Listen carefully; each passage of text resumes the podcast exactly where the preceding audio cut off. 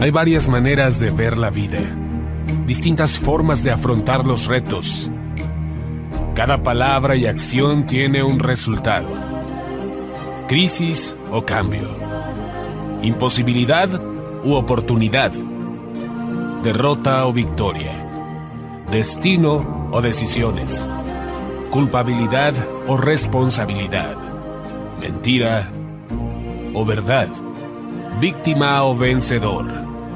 La diferencia se marca en los pensamientos, las ideas y las acciones. Esto es Mensajes de Victoria con Marco Tulio Carrascosa.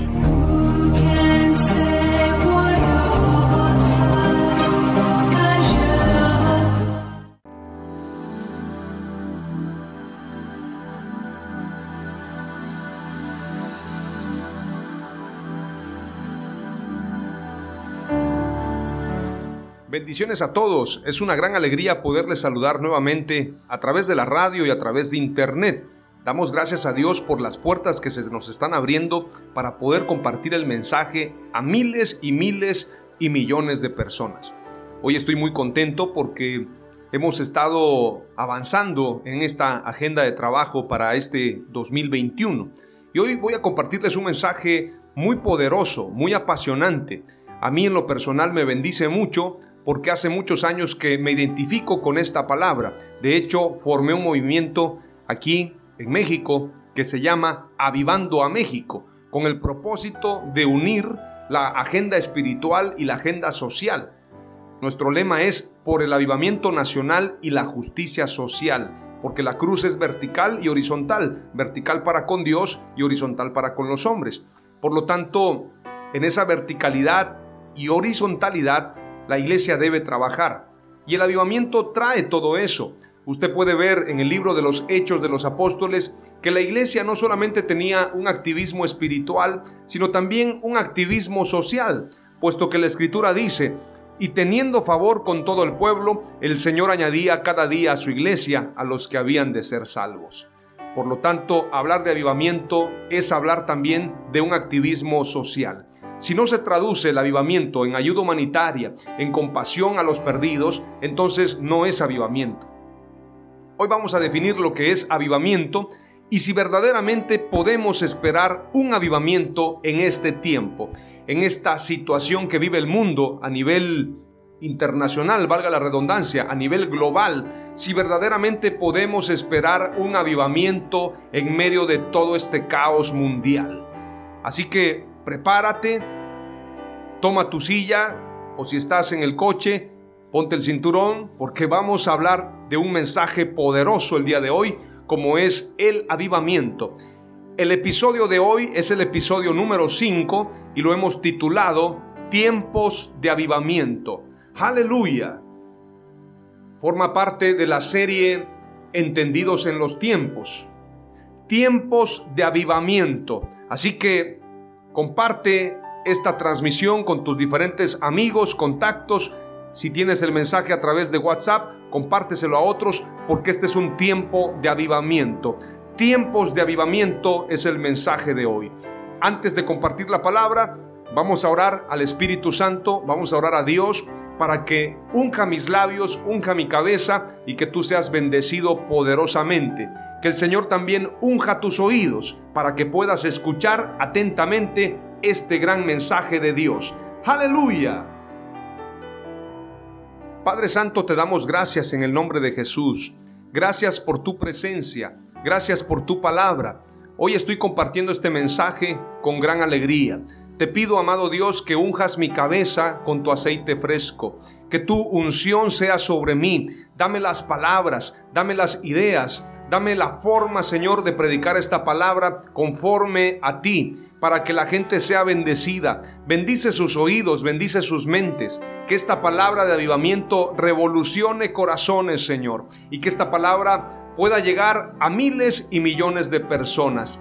Consagramos este mensaje para que se reproduzca no solamente a ciento y a mil, sino a millones porque creemos, amado Dios, que este es un tiempo de avivamiento, este es un tiempo del derramamiento de tu Espíritu Santo. Amado Dios, que se cumpla tu palabra que dice que en los postreros días derramarás de tu espíritu sobre toda carne. Y se está cumpliendo y te pedimos Señor que se cumpla en nosotros. Consagramos nuestras vidas a ti. Te pedimos sabiduría, te pedimos revelación, te pedimos inteligencia, te pedimos gracia y favor y te damos gracias en el nombre de Jesús. Amén. Aleluya. La palabra avivamiento es una palabra muy común en la iglesia. Algunos piensan que avivamiento tiene que ver solamente con multitudes. Algunos creen que avivamiento es sensacionalismo.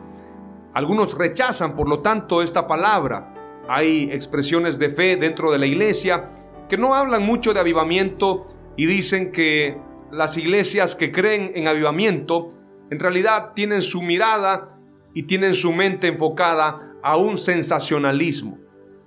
Hay otros que sí creen en avivamiento, pero desvirtúan el avivamiento enfocándose solamente a las manifestaciones, al movimiento, a las multitudes, pero no le dan un énfasis importante a la palabra de Dios.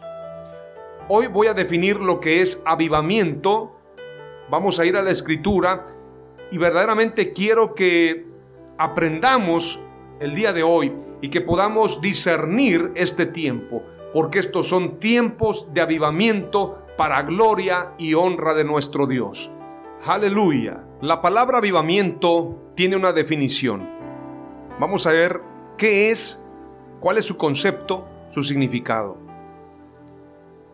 Es un sustantivo masculino este vocabulario que alude a la acción y resultado de avivar o de avivarse, en animar, dar viveza, energía, dinamismo, prontitud y urgencia, en hacer que se encienda el fuego y que dé más claridad de la luz artificial. La palabra avivamiento desde una traducción del español.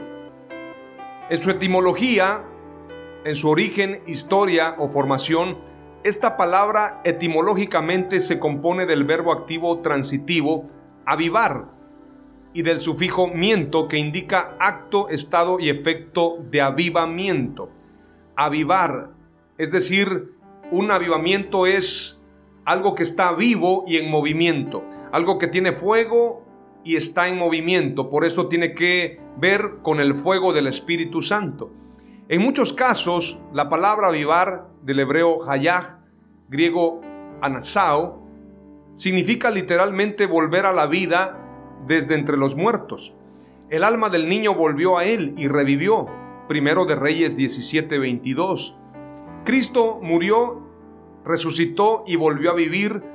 Romanos 14:9, es decir, murió y revivió. Avivamiento es también darle vida a lo que ya no tenía vida darle movimiento a lo que no tenía movimiento, darle luz a lo que estaba apagado. Esto es avivamiento. Para que haya avivamiento tenemos que reconocer entonces dónde hay avivamiento y dónde no lo hay, dónde hay luz y dónde hay oscuridad, dónde hay movimiento y dónde hay inanición. Necesitamos entonces un enfoque espiritual. Necesitamos un enfoque de Dios, necesitamos un enfoque de avivamiento para este tiempo. Aleluya.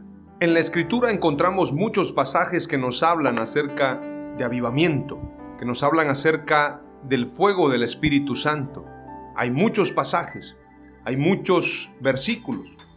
Voy a compartirte lo que dice Isaías 4:4. Cuando el Señor haya lavado la inmundicia de las hijas de Sión, y haya limpiado la sangre derramada de en medio de Jerusalén con el espíritu del juicio y el espíritu abrasador. Aquí está hablando de fuego en el espíritu. Lucas 3, 16 al 17 dice, Juan respondió diciendo a todos, Yo os bautizo con agua, pero viene el que es más poderoso que yo, a quien no soy digno de desatar la correa de sus sandalias. Él los bautizará con el Espíritu Santo y fuego no apaguéis el espíritu también en Primera de Tesalonicenses capítulo 5 y verso 19.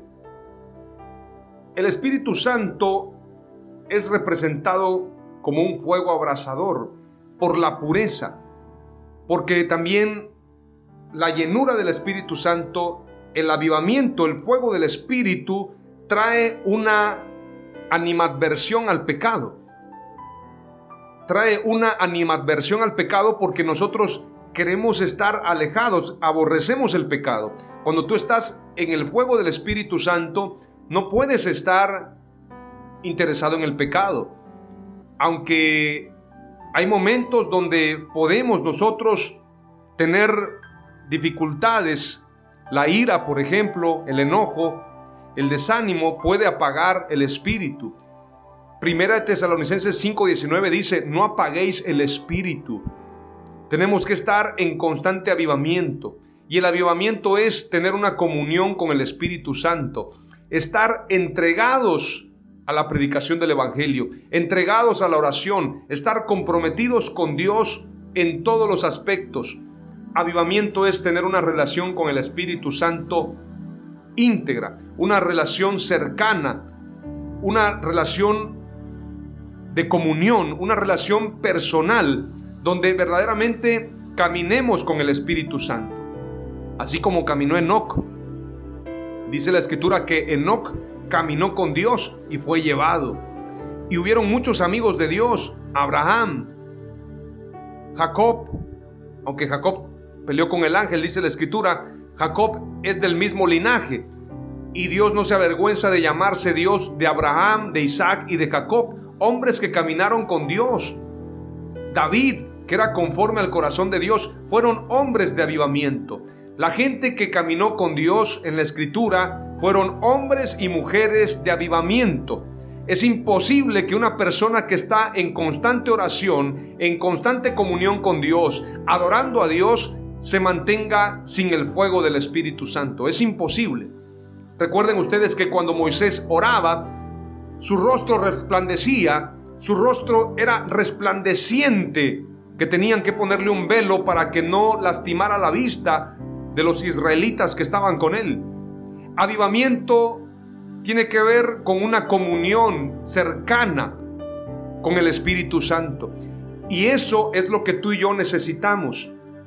La escritura dice en Mateo 3:11, yo a la verdad os bautizo con agua para arrepentimiento, pero el que viene detrás de mí es más poderoso que yo, a quien no soy digno de quitarle las sandalias.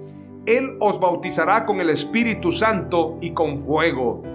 Ese fuego es lo que tú y yo necesitamos, el fuego de su Espíritu Santo. Juan el Bautista reconoce que él no tiene ese fuego para ofrecerlo. Él sabía que su mensaje estaba preparando un camino. Su mensaje era revolucionario. Su mensaje era motivador. Su mensaje era de compromiso. Era un mensaje transformador en su época. Pero Juan el Bautista sabía que venía alguien más poderoso que él. Pero el que viene tras de mí, de quien no soy digno de quitarle las sandalias, de quitarle el calzado, él os bautizará con el Espíritu Santo y con fuego. Ese fuego del Espíritu Santo es lo que tú y yo necesitamos para revolucionar en este tiempo. Una iglesia avivada, una iglesia comprometida con Dios. Es imposible que haya avivamiento sin búsqueda. No habrá avivamiento sin arrepentimiento. Tenemos que estar arrepentidos, tener un cambio de mentalidad, estar comprometidos con Dios, estar en una constante búsqueda de su Santo Espíritu para que podamos vivir en ese avivamiento, en ese fuego de Dios, de su Santo Espíritu. Aleluya. La escritura nos habla acerca de la oración de Habacuc. Hemos leído lo que declaró Juan el Bautista en Mateo 3:11.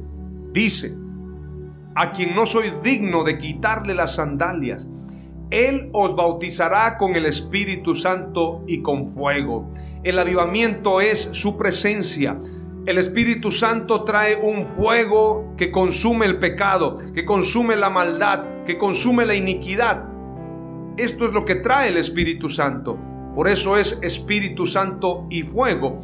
Y hay una oración de Habacuc en medio de un caos, en medio de una dificultad mundial, en medio de una hecatombe, como se le reconoce, a este caos, a esta tragedia, a esta situación que sucede cuando hay víctimas, cuando hay destrucción, cuando hay muerte, cuando hay desgracias humanas y materiales. Esto es una hecatombe lo que estamos viviendo a nivel mundial, sin duda alguna.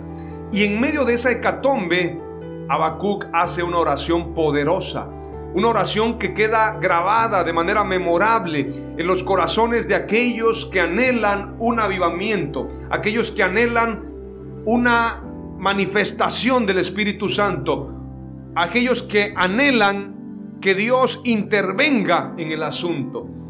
La oración de Habacuc dice así en el versículo 1 del capítulo 3. Vamos a leer todo el capítulo 3 o bueno, vamos a leer del verso 1 al verso 6. Dice la escritura, oración del profeta Habacuc sobre Sigionot. Oh Jehová, he oído tu palabra y temí. Oh Jehová, aviva tu obra en medio de los tiempos. En medio de los tiempos, hazla conocer.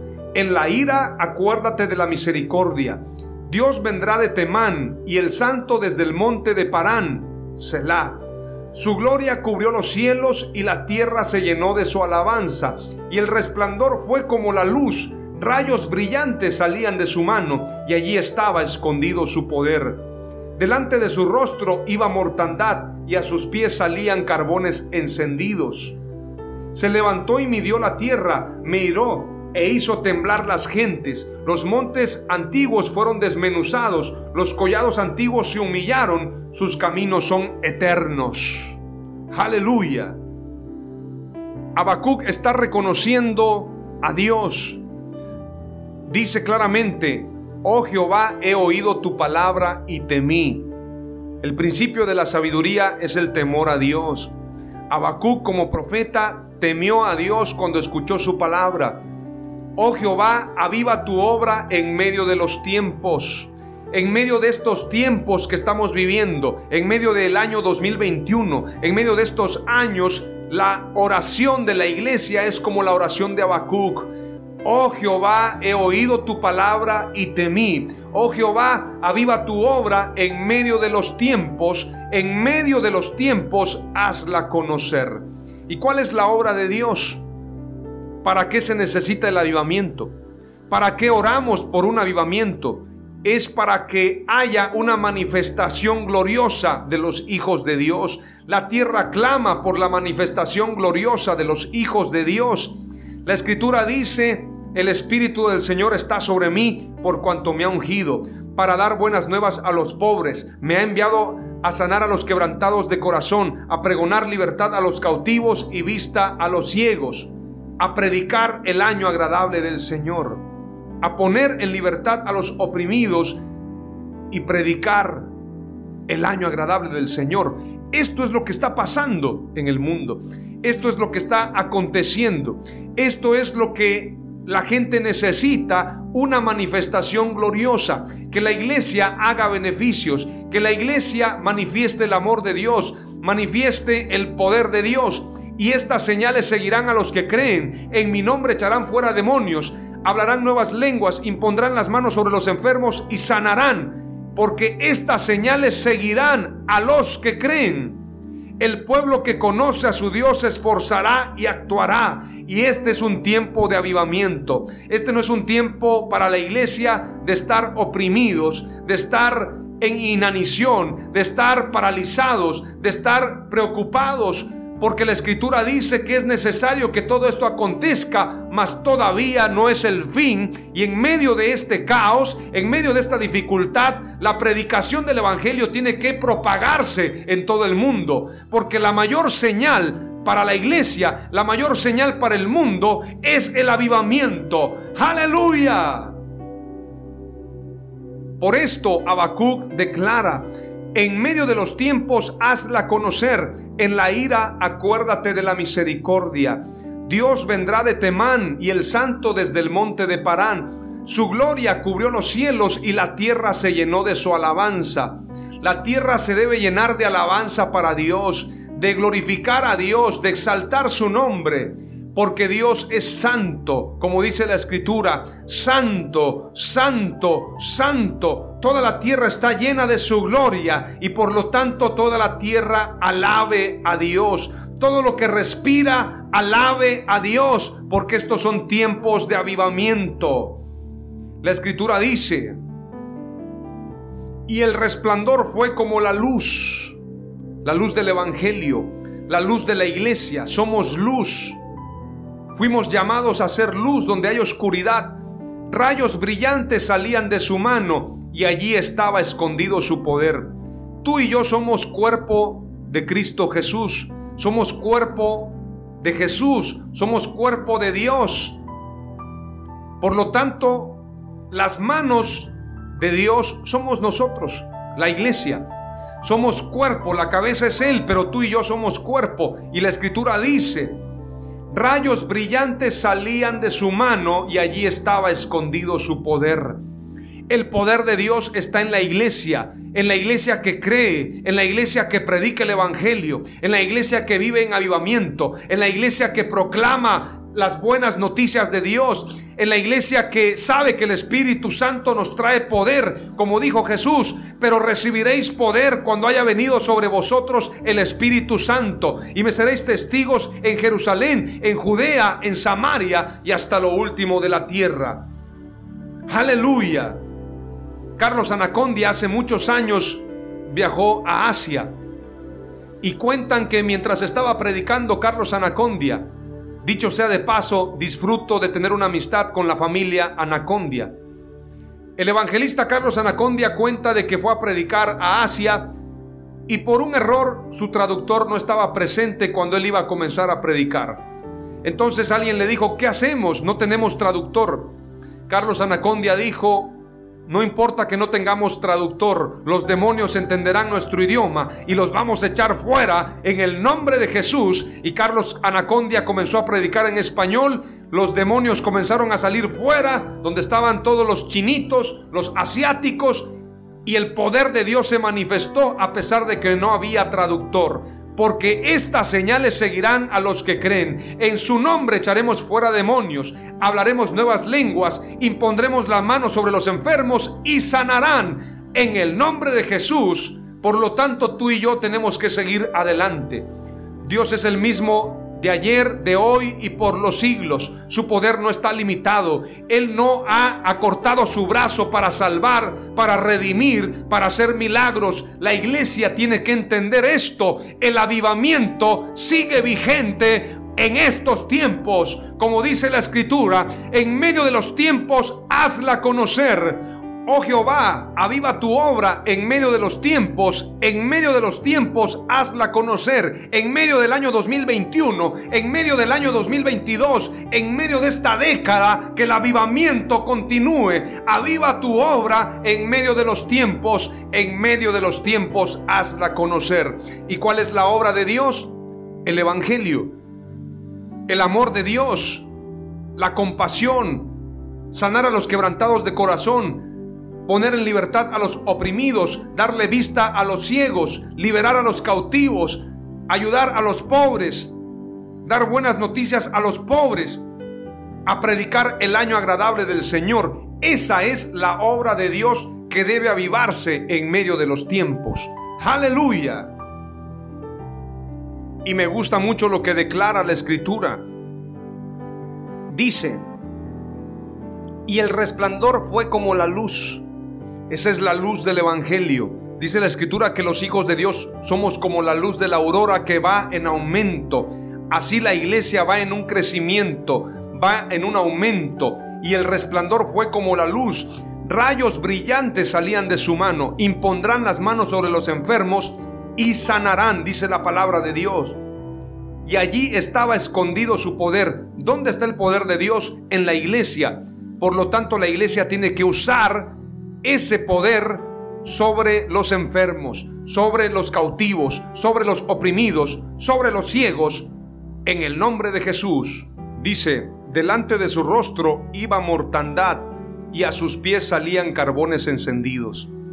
Algunos teólogos han dicho que en medio de la mortandad siempre han habido avivamientos. Hoy en día estamos en una pandemia. Se habla de que son millones de muertos por la pandemia. Aunque usted no ponga la mirada en eso, ponga la mirada en Dios, ponga la mirada en lo que dice el Salmo 91. Caerán a tu lado mil y diez mil a tu diestra, mas a ti no llegará, dice la Escritura. Yo te recomiendo que en lugar de ver noticias que generen pánico, generen desánimo, generen tristeza en tu cabeza, mejor pon tu mirada en lo que dicen las sagradas escrituras, en el noticiero de Dios, en las buenas noticias de Dios en su palabra. Delante de su rostro iba mortandad y a sus pies salían carbones encendidos. Se levantó y midió la tierra, miró e hizo temblar las gentes. Los montes antiguos fueron desmenuzados, los collados antiguos se humillaron, sus caminos son eternos. Dios es el mismo de ayer, de hoy y por los siglos. Y siempre que hay un avivamiento, los collados son humillados. Los montes son desmenuzados. Lo que es plano se levanta y lo que es alto se humilla. Siempre cuando hay un avivamiento, Dios genera un cambio de papeles. Lo que verdaderamente es de Él es exaltado y lo que no es de Él se viene abajo. Esto ha sucedido en muchos avivamientos. Desde muchos años ha sucedido de esta manera este es el ciclo de Dios, este es el ecosistema de Dios y Dios tiene su forma de trabajar en medio de los avivamientos. Por lo tanto, tenemos que tener esa seguridad de que en medio de todo esto Dios va a levantar un avivamiento para su iglesia, para los que le buscan, para los que claman de día y de noche, dándole siempre la gloria solamente a Él. Aleluya. Y me gusta lo que dice el último pasaje o el último verso, el verso 6. Se levantó y midió la tierra, miró e hizo temblar las gentes. Los montes antiguos fueron desmenuzados, los collados antiguos se humillaron, sus caminos son eternos. Cielo y tierra pasará, pero su palabra no pasará, dice la escritura. La primera palabra clave que te comparto tiene que ver con estos pasajes y la primera palabra clave es la siguiente. El avivamiento es en todo tiempo. No piense usted de que viene una era del hielo a la iglesia.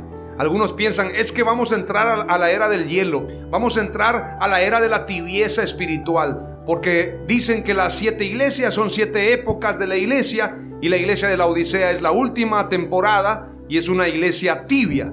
Eso es un error. La iglesia de Dios siempre estará en avivamiento porque Dios es el mismo de ayer, de hoy y por los siglos.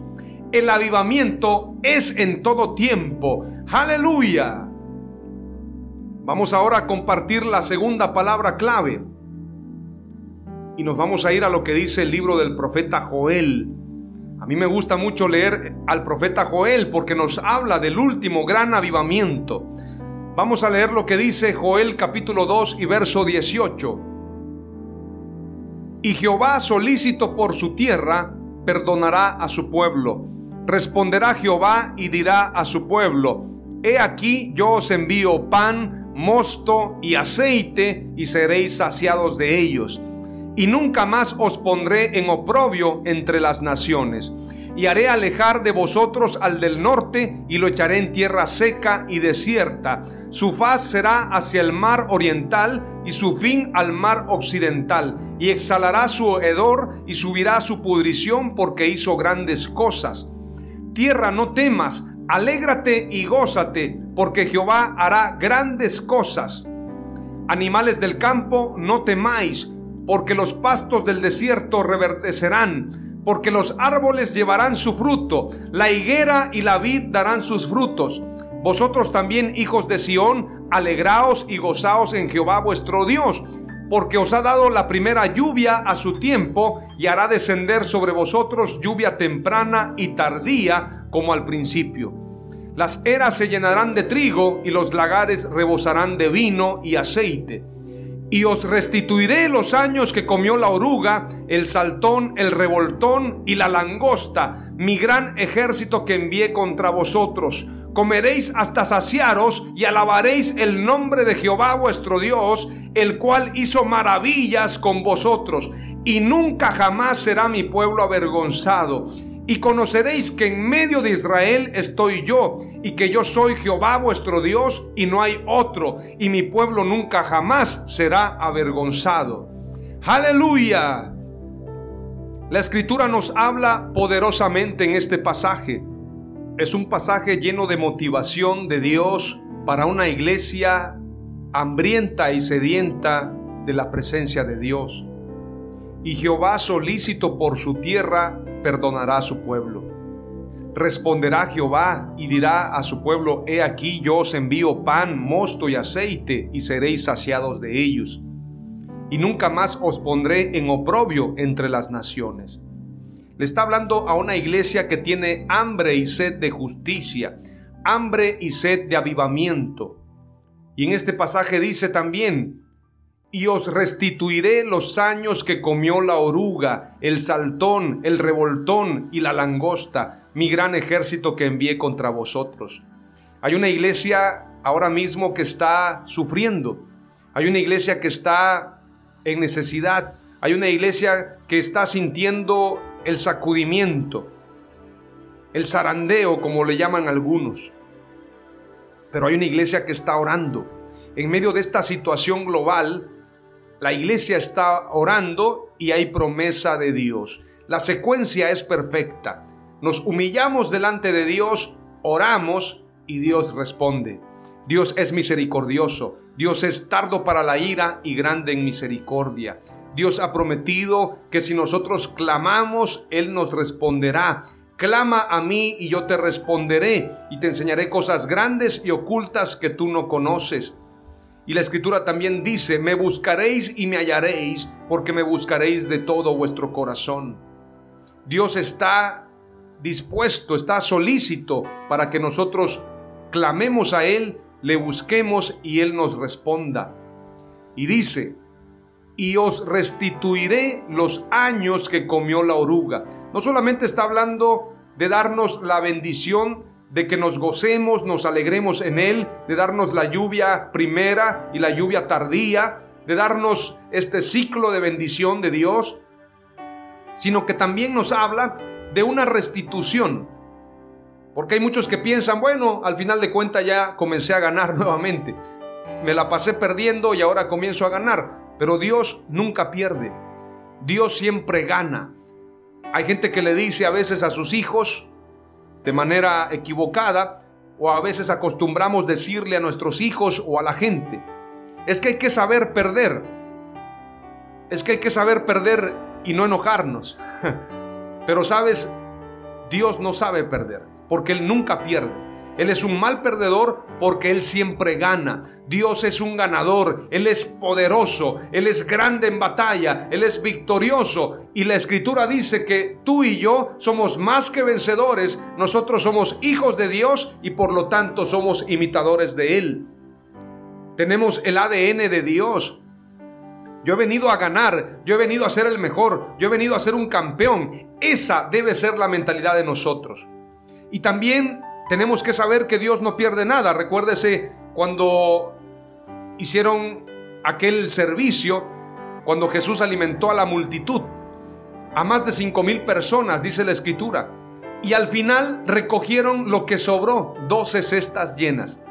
¿Qué te quiere decir esto? Dios no pierde, Dios no desperdicia nada, aún lo que sobró lo llevaron los apóstoles. Cada apóstol le tocó su cesta llena de pan a una Judas Iscariote. A todos les tocó una cesta llena de pan, llena de pescados. Doce cestas llenas fueron las que recogieron, porque Dios no pierde nada, Dios no desperdicia nada, Él es todopoderoso, Él es vencedor, Él es digno de alabanza, Él es el único ganador, Él es el único campeón, aleluya. Y nosotros somos hijos de Él. Y me gusta lo que dice la escritura, las eras se llenarán de trigo y los lagares rebosarán de vino y aceite. Pero esta es la palabra profética. y os restituiré. Y os restituiré. ¿Sabe qué significa la palabra restitución para los que no la comprenden de manera integral? Restitución es devolución de una cosa a quien la tenía antes. La policía procedió a la restitución de las joyas robadas. Esto es un ejemplo. También es restablecimiento o recuperación del estado que antes tenía una cosa. El juez dictaminó la restitución del cargo de director en la biblioteca. Restitución es restablecimiento, devolución, regresar al estado inicial. Y cuando la escritura dice restituiré, quiere decir que lo que perdiste, lo que te robaron, lo que desperdiciaste por falta de conocimiento, Dios promete restituírtelo. Por eso estos años, estos años de pandemia, hemos estado encerrados, hemos estado sin salir como quisiéramos, hemos estado de alguna manera rezagados, hemos estado detenidos en muchas áreas, trabajando de diferentes maneras. Y alguien puede decir, ¿y esos años perdidos? Sabes, el Señor va a restituir esos años. Hay promesa de Dios, Dios es fiel y Dios dice y os restituiré los años que comió la oruga, el saltón, el revoltón y la langosta, mi gran ejército que envié contra vosotros. Esos años que perdimos, esos años que el pecado nos robó, esos años que perdimos en una vida disipada, en una vida adormecida, esos años que perdimos cuando andábamos sin el conocimiento de Dios, esos años que desperdiciamos porque hubieron lanzas de Saúl, de gente que nos corrió, de gente que nos humilló, de gente que nos dijo que no éramos nada, esos años serán restituidos, dice el Señor. Así que no te preocupes. A lo mejor tú dices, ahora tengo 40, ahora tengo 50, ahora tengo 80, esos años que se fueron. No, no, no, no, no, no, no. Recuerda lo que dijo Caleb. Aún tengo la fuerza Dios es el mismo y tengo la fuerza para tomar esa montaña. No te preocupes los años que parecieran que son pérdida, porque Dios ha prometido restituir este tiempo, restituir los años que comió la oruga, el saltón, el revoltón y la langosta, ese gran ejército que Dios envió contra nosotros. Al final seremos restituidos al ciento por uno, al estado que teníamos, pero aún mayor. La gloria postrera será mayor que la primera. Si Job recibió lo que tenía y todavía al doble, lo que tú vas a recibir será al doble. El Señor nos va a restituir al doble. Escucha bien, repítele al que está a tu lado. Dios te va a restituir al doble. Dios nos va a restituir al doble. Aleluya. Recibe esta palabra profética de Zacarías 9:12 que hace comparsa, que hace concordancia, que suma a lo que dice Joel. Zacarías 9:12 dice, ustedes cautivos que mantienen la esperanza, regresen a su fortaleza. Les digo que voy a darles en bendición el doble de cuanto tuvieron que sufrir. Volved a la fortaleza, oh cautivos de la esperanza. Hoy mismo anuncio que el doble te restituiré. Vuélvete a la fortaleza. Estos son años difíciles, este es un tiempo peligroso, lo sabemos. Vuélvete a la fortaleza, vuélvete a la fortaleza, vuélvete al, al Altísimo, al abrigo del Altísimo. Esto pasará y cuando pase, quiero decirte algo, Dios te restituirá al doble. Dios te va a restituir al doble, al doble, al doble. Aleluya. Santo es el Señor. Amén. La palabra clave número dos que te comparto en base a estos pasajes es la siguiente. Tómala con todo tu corazón y créela. El avivamiento restituye el tiempo, restituye lo que perdimos, lo que de alguna manera nos fue arrebatado. Lo recuperaremos porque esta es la promesa de Dios tómate de esta palabra, volved a la fortaleza, oh cautivos de la esperanza. Hoy mismo anuncio que el doble les restituiré. Ustedes cautivos que mantienen la esperanza, regresen a su fortaleza. les digo que voy a darles en bendición el doble de cuanto tuvieron que sufrir. Aleluya. Es poderoso este pasaje, es impresionante y es para nosotros. El avivamiento restituye el tiempo. La palabra clave número 3 tiene que ver con lo que enseña la escritura en el libro del profeta Joel capítulo 2, dándole continuidad a lo que estábamos leyendo. Ahora vamos a leer el verso 28. Y aquí nos habla del derramamiento del Espíritu de Dios, del Espíritu Santo, dice la Escritura. Y después de esto derramaré mi espíritu sobre toda carne, y profetizarán vuestros hijos y vuestras hijas. Vuestros ancianos soñarán sueños y vuestros jóvenes verán visiones. Y también sobre los siervos y sobre las siervas derramaré mi espíritu en aquellos días y daré prodigios en el cielo y en la tierra, sangre y fuego y columnas de humo. El sol se convertirá en tinieblas y la luna en sangre antes que venga el día grande y espantoso de Jehová. Y todo aquel que invocar el nombre de Jehová será salvo, porque en el monte de Sión y en Jerusalén habrá salvación, como ha dicho Jehová, y entre el remanente al cual él habrá llamado. Aleluya.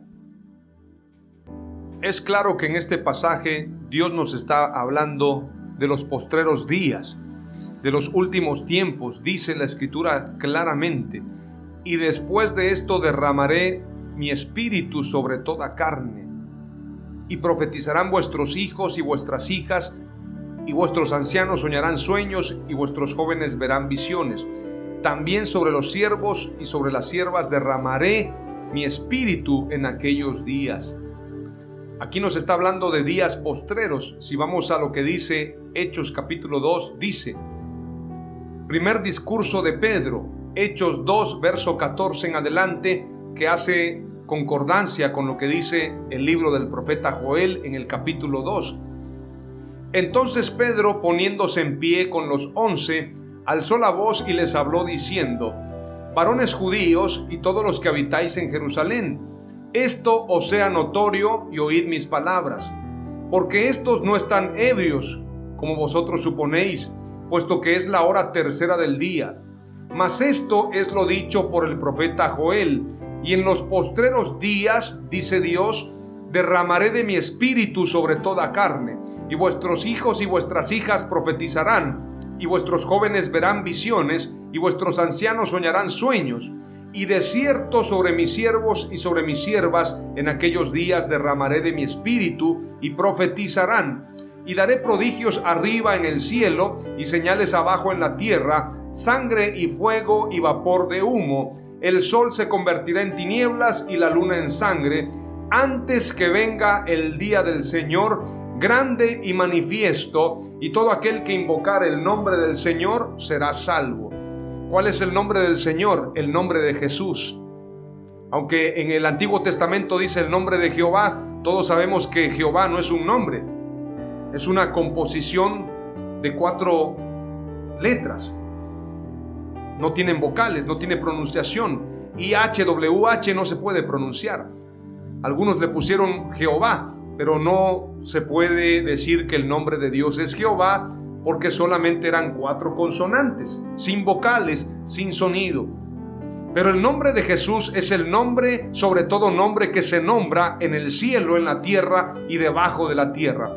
Y todo aquel que invocar el nombre del Señor será salvo, se refiere a invocar el nombre de Jesús. Y de este avivamiento es del, que estamos hablando. En los postreros días, y estos son postreros días, estos son días finales los que estamos viviendo. Estos son los tiempos finales de los que habla la escritura. Por lo tanto, la palabra clave número 3 es la siguiente. En el último tiempo habrá avivamiento. Y en los postreros días, dice la escritura, derramaré de mi espíritu sobre toda carne. Y me gusta mucho lo que dice el pasaje antes, dice la escritura, antes de que venga el día grande y terrible. Lo dice claramente, antes que venga el día del Señor grande y manifiesto.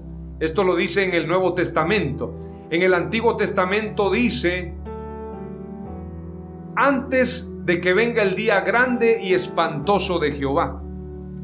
Entonces nos está hablando de que antes de que sucedan todas estas cosas, antes de que venga la calamidad, antes de que vengan los juicios de Dios, las copas de la ira, el día espantoso de Dios, lo que la escritura llama este gran acontecimiento mundial en los cielos, en la tierra, lo que habla el Apocalipsis, antes de que eso suceda, habrá un gran avivamiento. Esa es la señal, esa es la última señal, esa es la señal de su venida, que el Evangelio será predicado en toda la tierra. Y para que el Evangelio sea predicado en toda la tierra, tiene que haber avivamiento. Voltea con la persona que está a tu lado y dile, si queremos predicar el Evangelio, tiene que haber avivamiento. Dios no va a enviar a su iglesia sin antes ser investida del poder que viene de lo alto. No vayan sin antes recibir la promesa, les dijo el Señor. No vayan sin antes recibir la llenura del Espíritu Santo. Por lo tanto, cuando la Escritura dice que el Evangelio será predicado en toda la tierra, nos está hablando de avivamiento, revival, avivamiento. Eso es lo que va a suceder en este último tiempo. Eso es la promesa de Dios, la promesa del Espíritu Santo. Eso va a suceder en este último tiempo, el último y más grande avivamiento de la historia de la iglesia. Aleluya. Haciendo concordancia con lo que dice la palabra clave número 3, Habacuc 2.14 dice, porque la tierra será llena del conocimiento de la gloria de Jehová, como las aguas cubren el mar. Habacuc, que habla del avivamiento y que dice, aviva tu obra en medio de los tiempos, en medio de los tiempos hazla conocer, declara en el capítulo 2 y verso 14, porque la tierra será llena del conocimiento de la gloria de Jehová, como las aguas cubren el mar. Para los que están esperando el rapto, para los que están esperando irse ya, para los que ya quieren huir, quiero decirles, hermano y amigo, hermana, pastor, profeta, líder, todavía no. Dile al que está a tu lado, todavía no. Todavía no. Tenemos mucho que hacer. Tenemos que predicar la palabra. La tierra tiene que ser llena del conocimiento de Dios. La política, las artes, la educación, el deporte, los medios de comunicación, la política en el gobierno. E, es decir, los que están ya gobernando. La economía, la sociedad. Todo tiene que ser lleno del conocimiento de Dios. Hace falta mucho por hacer por lo tanto, no podemos esperar un rapto porque todavía el Evangelio no ha sido predicado en toda la tierra. Es una promesa. Y voy a leerte lo que dice Mateo 24, pero quiero hacer hincapié en la tercera palabra clave. En el último tiempo habrá avivamiento. Repítelo nuevamente. En este último tiempo habrá avivamiento. Aleluya. Eso debe ser convicción en nosotros. En el último tiempo habrá avivamiento. Ahora quiero compartirte la palabra clave número 4 y surge por una pregunta. ¿Estos son tiempos postreros? ¿Estos son los últimos tiempos? ¿Qué tiempos son estos que estamos viviendo? Algunos dicen, bueno, son principios de dolores, pero la escritura en Mateo 24 no hace énfasis en los dolores no hace énfasis en la tribulación, hace énfasis en la predicación del Evangelio. Lo que pasa es que normalmente ponemos la mirada en lo negativo. Le voy a poner un ejemplo. Si le ponen a usted un pastel o le ponen un carro, a ver, le voy a poner un ejemplo más práctico. Le ponen un carro último modelo, pero al lado le ponen un perro muerto. ¿En qué pone usted la mirada? ¿En el carro nuevo o en el perro muerto que está ahí tirado? Pues obvio que pone la mirada en el perro muerto que está ahí tirado y usted dice, ¿qué pasó aquí? La gente está muy adaptada, adecuada a poner su mirada en lo negativo, no en lo positivo, no en lo verdadero. Por lo tanto, cuando la gente lee Mateo 24, empieza a leer las calamidades, todo lo que va a suceder, pero la pregunta de los discípulos es, ¿qué señal habrá de tu venida y del fin de siglo? Y entonces ponen su mirada en las guerras, en las pestes, en los terremotos, pero no ponen su mirada en la señal. Hay una señal para el último tiempo y Dios me ha dado en mi espíritu que el año 2021 es el año de la señal.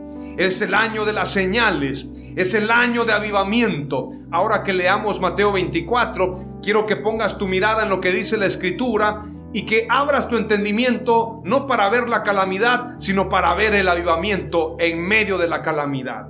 Aleluya. Leemos Mateo 24. Mateo 24 dice, Cuando Jesús salió del templo y se iba, se acercaron sus discípulos para mostrarle los edificios del templo. Respondiendo él, les dijo, ¿veis todo esto? De cierto os digo que no quedará aquí piedra sobre piedra que no sea derribada. Verso 3 nos habla de las señales antes del fin y de una señal, sobre todo de una señal. Hay veces que los que transcribieron la Biblia le ponen títulos y yo a veces no me dejo llevar de esos títulos porque podríamos mejorarlos. Podríamos mejorar los títulos que aparecen allí. Yo no le pondría señales antes del fin, sino le pondría la señal de la venida del Señor. Dice la escritura, y estando él sentado en el monte de los olivos, los discípulos se le acercaron aparte diciendo, Dinos cuándo serán estas cosas y qué señal habrá de tu venida y del fin del siglo. Respondiendo Jesús les dijo, Mirad que nadie os engañe, porque vendrán muchos en mi nombre diciendo, Yo soy el Cristo, y a muchos engañarán y oiréis de guerras y rumores de guerras, mirad que no os turbéis, porque es necesario que todo esto acontezca, pero aún no es el fin. Porque se levantará nación contra nación y reino contra reino, y habrá pestes y hambres y terremotos en diferentes lugares. Y todo esto será principio de dolores. Entonces os entregarán a tribulación y os matarán, y seréis aborrecidos de todas las gentes por causa de mi nombre Muchos tropezarán entonces y se entregarán unos a otros, y unos a otros se aborrecerán. Y muchos falsos profetas se levantarán y engañarán a muchos.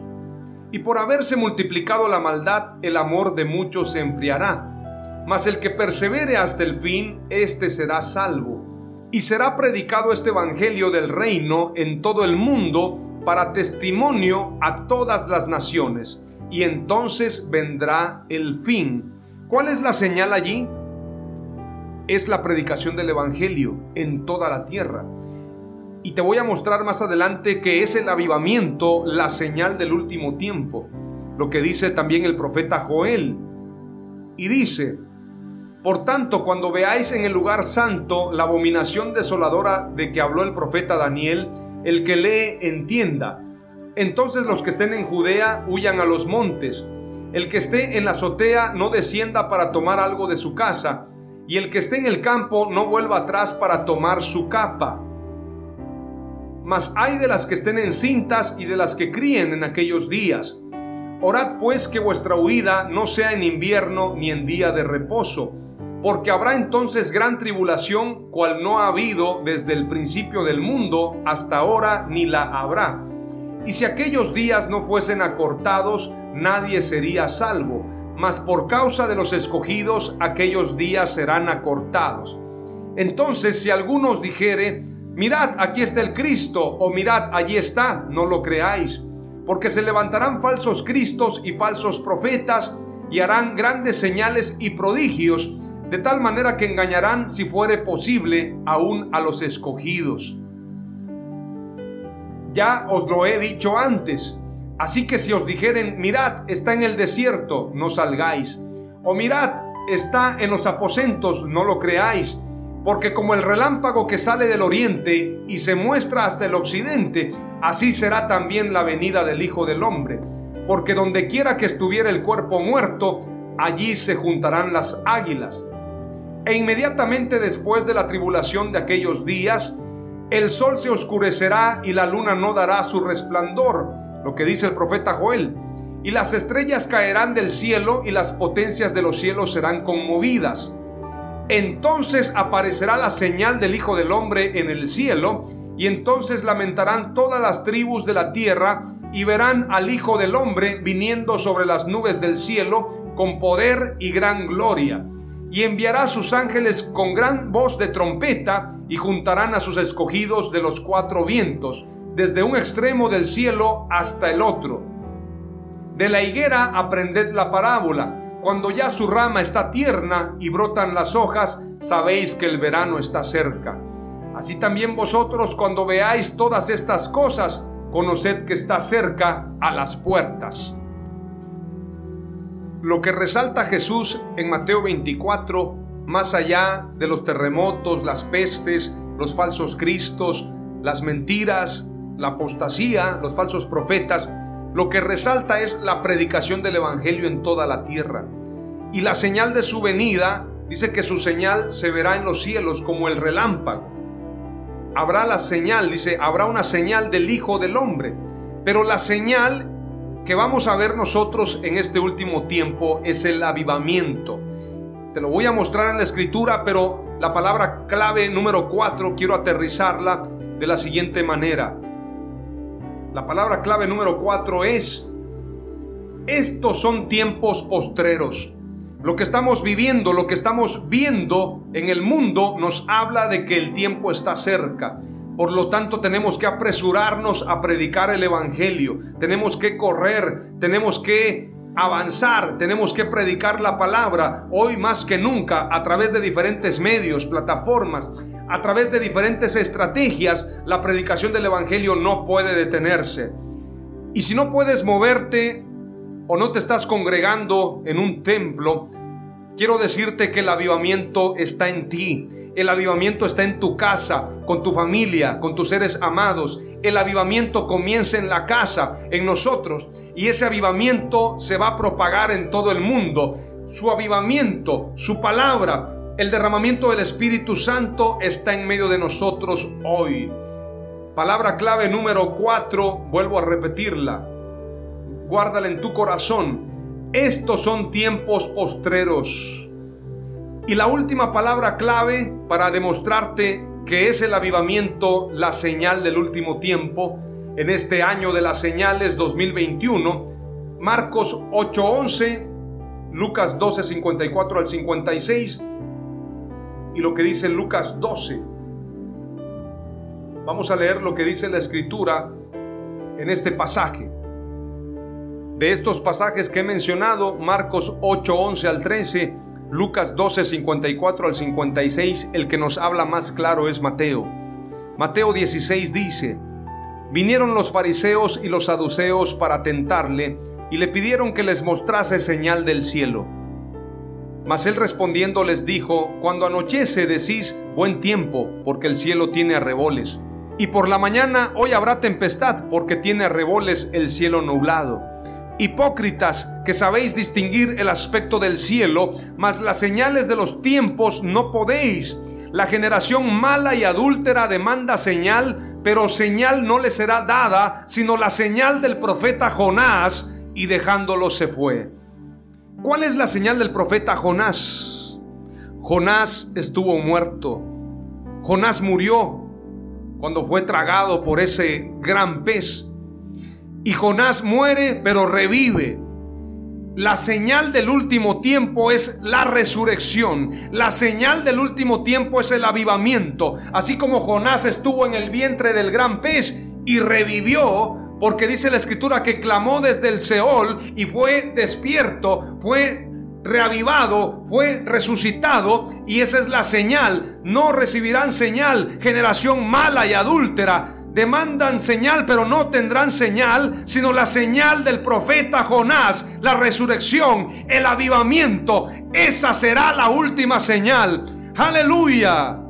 Si avivamiento tiene que ver con resurrección y Jesús murió y resucitó, y la resurrección es ese poder para reavivar todas las cosas, la señal del último tiempo es la señal del profeta Jonás, el avivamiento. Esa es la gran señal. Aleluya. La generación perversa hipócrita demanda señal, pero no recibirán señal en los cielos. Están buscando en los cielos, están buscando a ver qué señal aparece. Están esperando otro Mesías cuando el Mesías ya vino y cuando Él regrese, regresará con una señal en el cielo. No tendrán señal sino la señal del profeta Jonás, que tiene que ver con el más grande avivamiento de la historia. La señal de Jonás es el avivamiento. Las cinco palabras claves que te he compartido son, el avivamiento es en todo tiempo. El avivamiento restituye el tiempo. En el último tiempo habrá avivamiento. Estos son tiempos postreros y la última palabra clave, la número 5, es la señal de Jonás es el avivamiento. Padre amado, te damos gracias. Oramos en el nombre de Jesús para que tú avives tu obra en medio de los tiempos en medio de los tiempos la des a conocer. Restituye los años que se han perdido, Señor. Restitúyelos en avivamiento. En el nombre de Jesús te lo pedimos. Que estos tiempos postreros sean tiempos de derramamiento del Espíritu Santo. En el nombre de Jesús te damos gracias y declaramos que la señal del profeta Jonás será el avivamiento más grande de la historia de la iglesia. En el nombre de Jesús. Amén.